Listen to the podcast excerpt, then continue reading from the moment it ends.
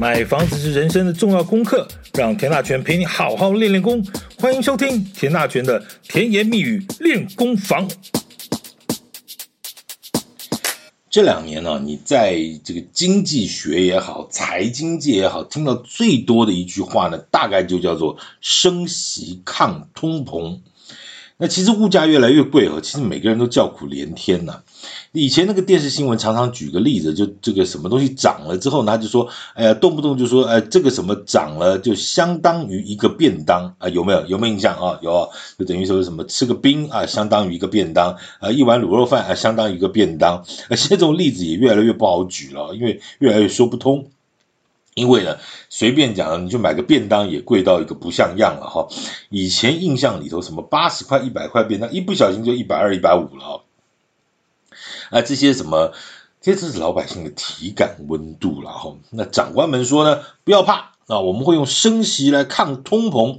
好，今天我们就来好好聊聊看，这个升息升了一年多，我们到底抗了什么通膨啊？什么叫通膨啊？这个专业上讲的就是商品价格以普遍性、持续性的特征啊，显著上涨，呃，导致呢等值货币的购买力持续性下滑。那通常会根据消费者物价指数的 CPI 了，还有趸售物价指数 WPI 了啊，来判断这个通膨的程度。那台湾呢，就是由主计总处和公布的这个资料确定通膨率啊，原则上是一年的 CPI，现后来现在也在做一季或者一个月的 CPI 了啊。然后就看这个通膨的状况，讲到底什么意思？就是钱越变越薄啊，就是你的购买力呢，这个相对你以前啊这一千块可以买什么东西，现在一千块买不到什么东西，对不对？大家常讲一个笑话，就是说有些五个小孩子真的是不就台币嘛啊，五个小孩子实在太不乖了，对不对？这个带出去就不跟着回来了，你看真是是越来越。这难搞了啊！啊，那所谓教科书上对通膨的写法叫什么呢？升息呢？通膨就升息抗通膨的写法叫做升息呢，会提高企业取得资金的成本，那降低企业和个人取得更多资金投资的意愿，啊，降低呢购买机器设备厂房和采购各种原物料的需求，啊，便可以对于物价上涨产生抑制作用。简单来说啦，就升息啊。钱变得很贵，那我呢就不想再怎么样啊？那好，这这是前半段，我讲完再说哈。那升息呢，就会让有贷款的人也感到利息的负担会增加，而加速的还款。那市场上流通的货币减少呢，就会抑制物价飙涨的状况。这个是理论了啊，讲的好像很有道理，意思就是简单来说，就是你借钱的成本变高，那能不借呢就不借，能少借呢就少借。什么扩大投资这件事情呢？除非是你自有资金很多，否则要靠财务杠杆的变数你啊，这宽带急哦，那就先缓一缓。为什么？你的资金来源如果是来自于银行，银行就告诉你利息很高，那很高的话，你就借借钱就会觉得很痛啊，所以那就慢点好了。好，那从以往的经验来看哦。适度的通货膨胀其实是可以刺激消费，这件事情倒是真的了啊。就是说，大家如果你你赚了钱，口袋有点钱，那你买东西呢贵一点，其实这是可以接受的啊。就是说，你你反正反正我赚了钱嘛哈，那那赚了钱，大家有时候贵一点，那因为因为各方面的成本都增加了，所以你最后的终端的那个产品的市场上那个成本那个价格也会随之提升了啊。好，这其实可以接受，但景气这种东西呢，我们刚才讲，这个其实就跟景气有关系。景气这种东西一旦热起来之后呢，你大概就很难刹得住车。我们说没关系哦，我们这个只要涨两趴，那有一个人就会想说，那我们是不是看涨个五趴？如果市场又能接受呢，他就想挑战个八趴啊，干脆我们先涨一层啦。哦，如果大家都能接受，这景气就会一直拉，一直拉往上拉啊。这个这个热上去，这个盘子一热就整个往上抬。那所以景气一直往上走呢，就容易刹不住车。那一路热下去呢，物价就继续涨。那涨到一条线哦，就老百姓破掉的时候呢，哎，这个老百姓日子就难过了啊。那所以政府在调控那个。通膨的时候，通常是出现在景气过热的时候，那适度踩一下刹车呢，让过热的景气稍微喘口气，冷静一下。我觉得这种东西讲这种理论是在乱无感的了哈。那我就举一个例子好了，我们家的附近啊，其实有一家冰店。那其实大热天的时候，你说去吃个冰的感觉是 OK 的。哎，我请问你啊，你吃那个冰啊，就剉冰对吧？那四种料对不对哈？不管你要点什么红豆、绿豆啦，什么这些的。那其实我跟你讲，这个中南部和台北北部差很多。南部还有那种自己点选料，然后一盘冰吃下来，哦，很雄壮威武，吃下来也不过就三四十块的那种很多啊。哎，对不起哦，还黑糖剉冰哦。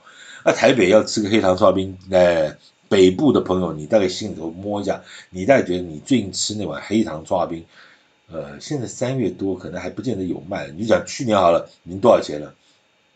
好。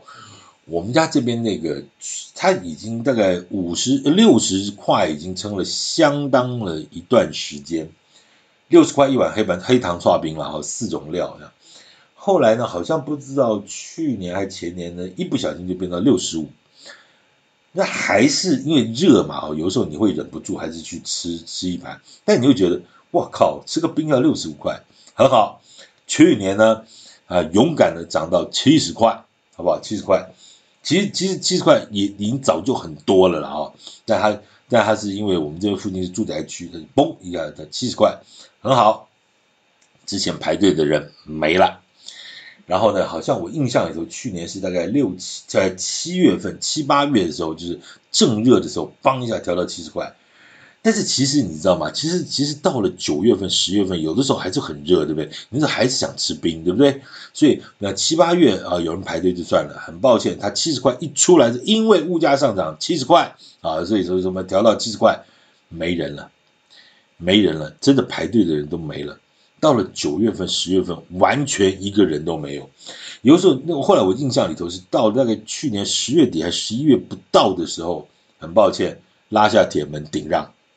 这就是我刚才讲什么，就是说你涨价是 OK 的，但是你涨涨涨涨涨涨到破了那条线之后，就就归零了，就归零了。所以现在很多这种状况都是这样，就是很多的房东也想不清楚，就说哎呀，现在这个呃房地产景气好也好，景气不好也好，反正它就一直涨租金，那。我我也许说以以前的租金让我说呃那勉强我大概还可以活得下去，这个这个我们去开个店啊，大概还可以赚个两成啊，比如说好，但是因为什么员工薪资也在涨啊或什么的，你后来就觉得有点经营的压力，但是因为像房租还 OK，所以你大概就撑住了，就房租一不小心又涨个五趴，你那个两成呢又往会往里头再丢五趴，剩十五趴。就你发现他说啊，因为原料什么怎么怎么都没有在涨，所以还 OK。哎，一下子这个涨那个涨，鸡蛋也涨，什么都涨。OK，你本来口袋赚十五趴，就变十趴。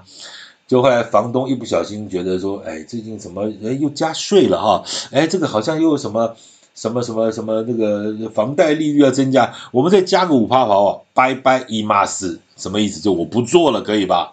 因为做下去我给做给了。这个就是一个整个在这个我们刚刚讲通膨，其实是很生活性的问题。但如果不管是你是政府也好，你是什么金融机构也好，央行也好，劳烦你，这个真的是要接地气。你不能真的在冷气房里头看数字，因为这件事情真的不会这样。市场老百姓的体感体感温度，那是那是真的是每天都在变化的。你说，哎，我去看上一季的什么 CPI。很远的啦，那真的很远的啦。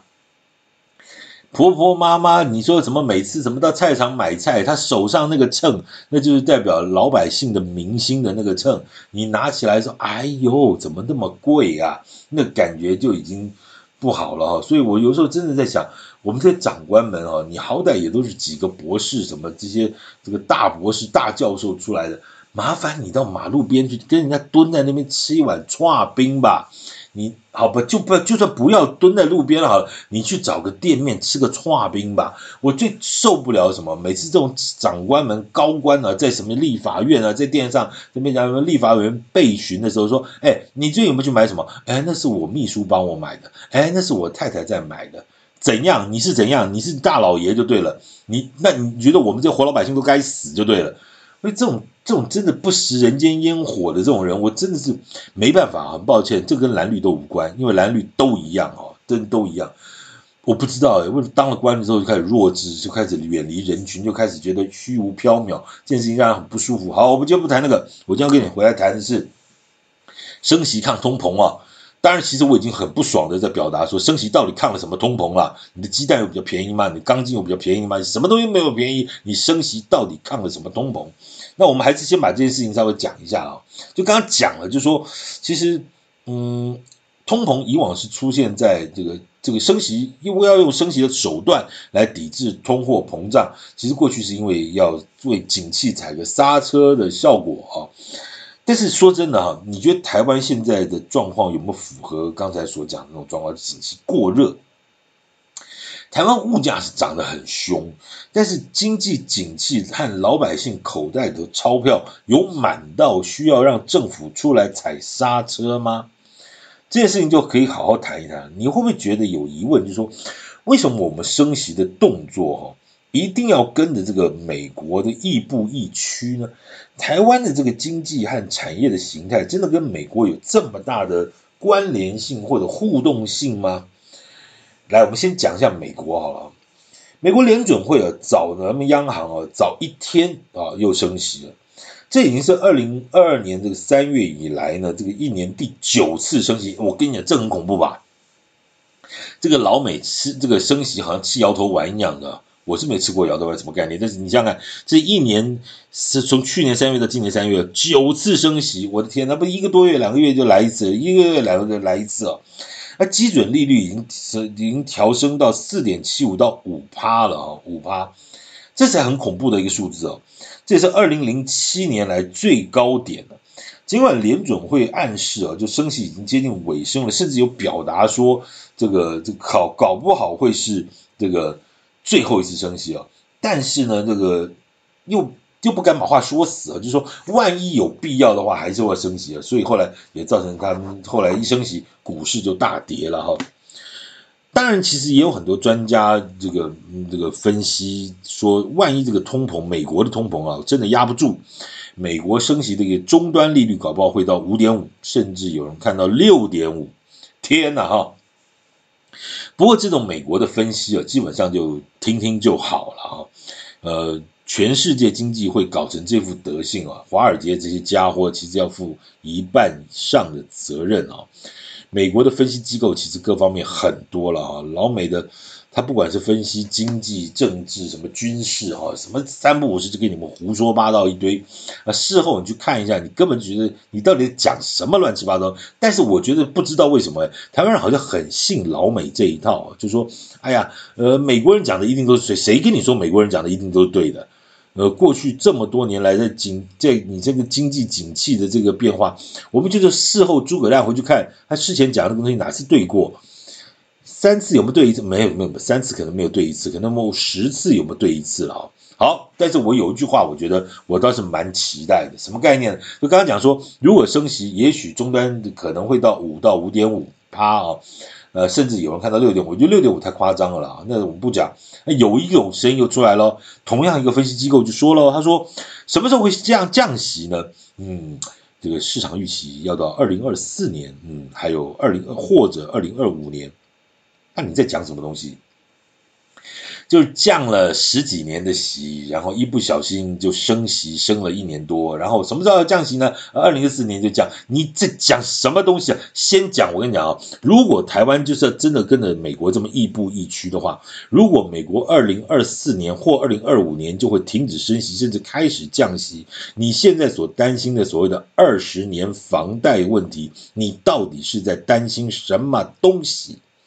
那个数学告诉你说什么每个月会增加多少，二十年会增加多少，三十年会增加多少？那根本你就直接把他那个报纸拿来垫便当，好不好？对不起，你但现在也不会看报纸了哈。我就说你直接那个手机就给划过去了，因为为什么根本就就不通嘛，哈，就不知道在胡说八道什么东西了哈。呃，好。我跟他讲啊，就是说，如果说二零二四年、二零二五年情况就会转变的话，其实你二十年房贷的东西，你根本就这件事你不要听了啦啊，你不要听了，没有什么道理说你听他前面说啊还会继续升息，后面他讲你就不听，这不是啊，这是同一个分析机构讲的啊，哦，那你怎么可能只听一边呢？如果信者就横信嘛，你两边都听嘛。好，那不管了哈，我们现在我们先讲，就美国升息其实有很多因素啊，老美一直希望把这个通膨率呢压在两趴以下啊。那其实事实上经济衰退才是更严重的问题。其实一般来说，老美都觉得他们今年的。主旋律就是经济衰退啊，就包括什么失业率啦、成屋销售率、新屋销售量啦，其实这些都是美国评估经济发展的一个重要指标了。这也很好笑，美国每次谈经济的时候，房地产市场表现其实就很重要，你知道吧？像什么新屋销售啊，跟成屋销售。它就是一个重要指标，当然什么失业率啦，还有什么什么很多了很多指标了哈，大概就是大概有十样左右，八样到十样左右。但台湾每次谈经济呢，房地产市场就是一个有仇报仇，没仇练身体的一个市场哦。你房地产市场好，好像政府从来没有高兴过哈。然后呢，房地产市场不好，哎，我们在慢慢修正，我们希望让房地产市场更好。那房地产市场到底应该好还是不好？就越不好，政府觉得越好。这是个怎么好？我们不拉那个哈，就我们说央行哦，评估升息完全跟着老美走啊，是吗？其实好像也不尽然哦。台湾二台湾二月份的那个通膨率是二点四三哦，这算是已经降下来的。那去年全年的通膨率是三点一一个 percent 哦。那当然这和你我的体感温度那可能是另外一回事。什么三正三点一一？你觉得去年东西涨多少？何止三趴？当然，那个、那个、那个幅度的感觉了哈。其实老实讲，去年也有很贵的，你随便讲个什么高丽菜有没有？哇，那贵的时候也是一颗什么要七八十块、八九十块哦，那感觉上也伤伤哦，那感觉不怎么样。然后你现在又去看，其实什么高丽菜也有那种什么南部、中南部的产区有什么一颗十块钱啊，这些都浮动的。但是，但是对人的心情来说，就涨上去了。你你你那个痛会记得，但它下来的时候，你不你比较不会说，哎呦，怎么会突然变那么便宜哦？好像你不会觉得说突然变那么便宜是件很快乐的事情，但是就突然怎么变那么贵的时候，你会觉得很印象很深刻。这个就是也许是人性或者是某种特色哦。这个我们以后再聊，这其实真的有这个问题。好。那央行这次在理监事会的时候呢，也同时下调了经济成长率到二点二一个 percent 啊，就比去年预估的要差啊。但今年还是认为所谓的保二了，应该是没有什么问题。保二没有问题，有什么了不起啊？保二其实是很丢脸的事情，好吗？但是我们都觉得啊，我们是经济成熟发发展是成熟国家，谁给你成熟国家？那个保二都还会有问题的话，你这个经济部其实真下台一百遍了了哈。啊，那是全球经济，那不全球经济，我们待会再来谈哈，怎么回事？其实台湾其实现在目前面临到一个很大的问题，叫出口衰退哦，其实是一般被认为是一个即将发生的一个未爆弹哦。其实这种状况呢，已经持续了好一阵子，大概从去年的第四季开始哦，其实出口的状况就开始每下愈况。呃，重点是台湾就是一个以出口为主的国家啊。只要出口不好呢，以往的经验大概半年之后就会影响到内需市场。简单来说，什么意思？就我赚不到外国人的钱呢，我就没有办法花钱来养自己人。你你懂那个味道吗？就我们是出口嘛，所以去赚老外的钱。不管是这个外是是东边或西边啊，反正基本上我们靠出口去赚外国人的钱，然后然后赚了口袋赚了钱呢，来养自己我们的内需市场啊，养自己人。那总的来看，其实，其实刚讲了，就是说，如果从去年第四季出口市场就开始不好，那，正常来说，半年之后就会影响到内需，差不多就是三四月之后呢，这已经超过半年时间了，搞不好接下来就是会影响到一些实质的内需市场，就表示什么？他口袋没有那么多钱可以挥霍了啊，不要说挥霍，正常消费都要稍微计算一下了啊。所以总的来看，二零二三年台湾的整个经济局势是不是太乐观的了？但是当然来说，这些天高皇帝远的事，其实光靠我们这种老百姓在那边哀怨忧国忧民，老实说也没什么用。大家还是关心哈升息啊、通膨这些东西对房地产市场的影响。那我们就继续来谈喽。我跟大家分享一个消息哦，也是这两天的消息。路透社有一个报道，他说呢，美国房贷银行协会呢，三月二十二号公布一个新闻，就是经过季节性调整之后呢，那三月十七号当中呢，美国房贷市场的主流三十年的这个固定利率房贷平均利率从六点七一个 percent 下滑到六点四八个 percent，虽然只下滑零点二三个 percent，但是已经创下了二零二二年十一月以来呢最大的单周跌幅。是的，你没有听错，美国呢又在升息，联总会在升息，但是房贷利率在下跌。再讲一次，美国的联总会在升息，但是整体的这个房贷利率在下跌。那台湾在干嘛？嗯？台湾所有东西在升息，然后大家第二天所有的新闻都是啊，房贷族又要多交几千块、几万块什么东西？为什么房贷这个就就不一样？这不一样就不一样，怎样？我们这个总裁英明啊，跟老美怎么能比呢？我们的总裁多英明啊！他说升息就得升息，他说你买块地十八个月就给开工，怎么样？你就得开啊，对不对？谁管你什么建筑设计、土地整合？反正我告诉你，十八个月就得开工。好，其实啊，我们不讲这个东西。我们其实啊，这段升息的过程中，其实很多人觉得说，你台湾你到底是在跟人家跟什么东西了？美国的房贷利率其实本来就比台湾高哦，在美国这个升息循环，就是二零二二年三月份以前啊，它的升这个三十年房贷利率大概就是二点六七个 percent，台湾是多少？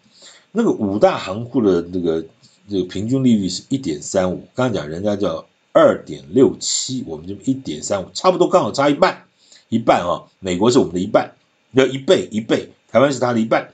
那升息循环之后呢，美国也一路往上走，就到去年的二零二二年的这个十一月呢，最高点美国的房贷利率来到七点零八个 percent，七点零八，然后人家一年拉个九次哦，那我们也跟着一直拉。啊，拉拉拉拉拉，我们拉了五次呢，现在是二零呃二点零七八个 percent，那人家现在也是六点多个 percent，那你觉得我们这种生活升息的时候，这个幅度怎么跟老美比？当然这有一个东西啊，其实要说起来是话长的，那什么就是我们现在放在银行有多少钱？升息之后会出现一个什么问题？银行呢，好像吸了很多钱回来放定存，我告诉你，已经要超过二十兆了啦，已经超过二十兆了啦。那存在银行有多少钱？五十几兆了。你其实大家其实都把这个东西眼睛蒙起来不去看哦。存在银行的钱有五十几个兆，你如果要多发点利息的话，那我请问你，你放出去的利息要怎么样去做 balance？那个改天我们再好好聊。我告诉你，其实台湾的银行，你以为那个钱那么好赚呢？其实台湾的银行是咬着牙在升息，实际上它的这个流量是倒挂的啊，是倒挂的。这件事情呢，其实我一直在这个研究的状况下，就是台湾的还有另外就是银行，你觉得它的金鸡母、它的衣食父母是谁？就是房地产。银行借一百块钱出去，有八十五块是将近八十四点多块，将近八十五块是借给房地产。你在打房啊，没有关系，你在打啊，那只是说大家不能说的秘密，不敢挑战央行。事实上大家都知道的事情，但是不能说啊。我今天也不说，我们改天再来说哈。好，其实其实刚刚讲了美国的升息啊，其实它本来房贷就是比台湾高的啊。高台湾高，那那那怎么样呢？好吧，那那事实上人家到七点多趴，而且我刚讲还有就美国最新的房贷利息是在往下走的，人家升息升息比你快，升息比你多，然后人家的房贷已经往下走了，我们的升息比人家慢，啊，但是升息也不少，但我房贷还在继续往上走，那算盘打的是不一样的，你也不知道为什么啊。好，没关系，我们再继续举另外一个例子，我们谈完美国，台湾人很关心就是日本，对不对？台湾很关心日本，日本有没有通膨？我跟大家报告一下日本的房贷啊，那状况又如何？其实这个资讯我跟大家报告，就是在二零二三年的一月，就今年的一月份，日本的 CPI 是四点二，这是创下一九八一年以来的新高最高。一九八一年，民国七十年以来，日本的通膨今年一月份是四点二。我刚讲，我们去年全年通膨是三点一，它就四点二，够厉害吧？够严重吧？好。但而且是一点一九八一年以来最高的通膨哈，所以物价有没有涨？也涨翻，也涨翻。那你知道日本的房贷利率多少呢？一点四七五，一点四七五，高不高？嘿，我告诉各位，二零一零年以来就是一点四七五。二零一零年你没有听错，现在是二零二三了。啊，中间起伏了一段，对，起伏了一段，但是之前也是一点多，非常长的时间。地理日本一直在一个相对非常的低利率环境里头，一点四七五。好，那日本这么大的一个经济体哦，其实它考量的各方面因素更多。那房贷利率这个不动如山，肯定有它的因素。我跟大家做一个报告。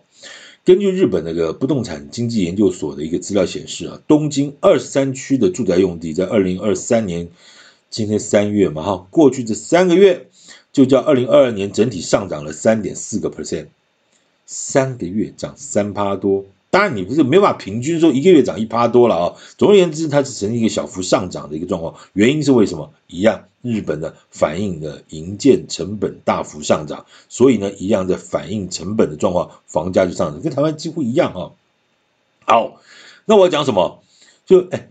很多人就拿日本房地产天天来看啊，说哎呀，台湾要小心啊，台湾未来一定走上日本的后尘呐啊，你看日本的少子化、老年化这么严重，台湾也是少子化、老年化这么严重，所以日本的失落的十年呐，台湾可能未来会会更严重啊！我告诉各位，日本的老年化和少子化问题持续严重之中，而且比台湾严重很多。那那老是爱用这些什么失落时日本失落十年来比较台湾的这个预测台湾未来这些专家学者，我麻烦你先 update 一下你的资料好吗？日本房地产已经醒过来，早就醒过来了，人家没有再躺平了，人家已经上涨了。我不知道这些学者专家，你是不是你的硕士论文停留在十五年、二十年前？麻烦你 update 一下好吗？你会划手机吗？你看一下新闻好吗？你老在那边讲说唱衰自己台湾这个不对那个不好，你到底干嘛呢？台湾有这么差吗？事实上，台湾的少子化和那个老年化那是另外一个问题，那我们改天再聊。我简单讲哈，老年化是一个可以被改善的状况，什么意思？就是说，其实老不代表一定要退休，社会也不一定说要完全去支付这些老年化的负担，而如果说，台湾的那个劳动力的能量能够往后延伸，老年化的问题不是太严重。当然，你说长照或各方面，嘿，讲到长照就更好玩。长照的资金基金收入来自于哪里？来自房地合一税。所以说，房地合一税如果收的越多，是不是长照基金就越多？对，你现在就打房打到房价下跌，没有没有那个那个房地合一税可以缴，那长照基金怎么来？好，好啦，进户是波高狼哟。我不知道每次讲这个东西我都一肚子火的原因，就是好像感觉大家都只只想到一块，想到一块。我们那个再聊，改天再聊。好，我们要讲什么？就是一场俄乌战争搞得全世界其实都出现通膨的问题。如果只是间接和直接的差别程度轻重的问题，到底战事何时结束呢？可能还是要问一下印度神童了啊。但如果战事结束，你觉得乌克兰要怎么样？他会进入全国重建期。最新的估计呢，重建的经费至少超过四千一百亿的台呃美金，四千一百一百亿的美金，什么概念？超过十二兆的台币。台湾一年的中央政府总预算呢，以前只要一兆六千多，现在呢已经快 double 了哈。呃，为为什么？因为我们要增加很多国防预算，我们要跟对岸打仗，所以我们要搞，现在搞得快快两兆多了哈。好。所以呢，什么概念？就是我们已经要十二兆，等于要台湾要五六年的不吃不喝，才能让这个国家重建起来。可见这个战争的恐怖了啊！还有个重点就是说，这个四千多亿美金投下去呢，大家可能会对全球的景气产生某种程度的拉抬效果，尤其这种基础建设对一种这个 CPI 的贡献其实是非常高的啊。好，重点是，如果乌克兰要重建的，那大半的这个营建材料会不会又在美国或者是中国的主导之下呢？又往这个这个乌乌克兰集中？你觉得会不会？哦，那所以你认为呢？这引经高涨的营建成本会不会再往上拉？这个是不好这样讲啊。就乌克兰如果打完了之后，哇，好，那营建成本如果再往上涨，还得了了哦。这这这哦，真好。但世界的变化不是你我所能够掌握，我们只能随波逐流。但起码也要看对方向。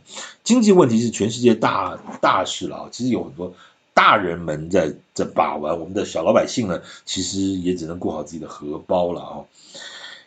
最近听说啊，吃蛋会这个增加心脏病的风险啊，甚至把我吓死了。所以我待会儿呢，打算要好好的赶快去吃两颗蛋压压惊啊。感谢您的收听，请继续关注田大全的甜言蜜语练功房，我们改天再继续为您聊相关的房地产的话题。谢谢。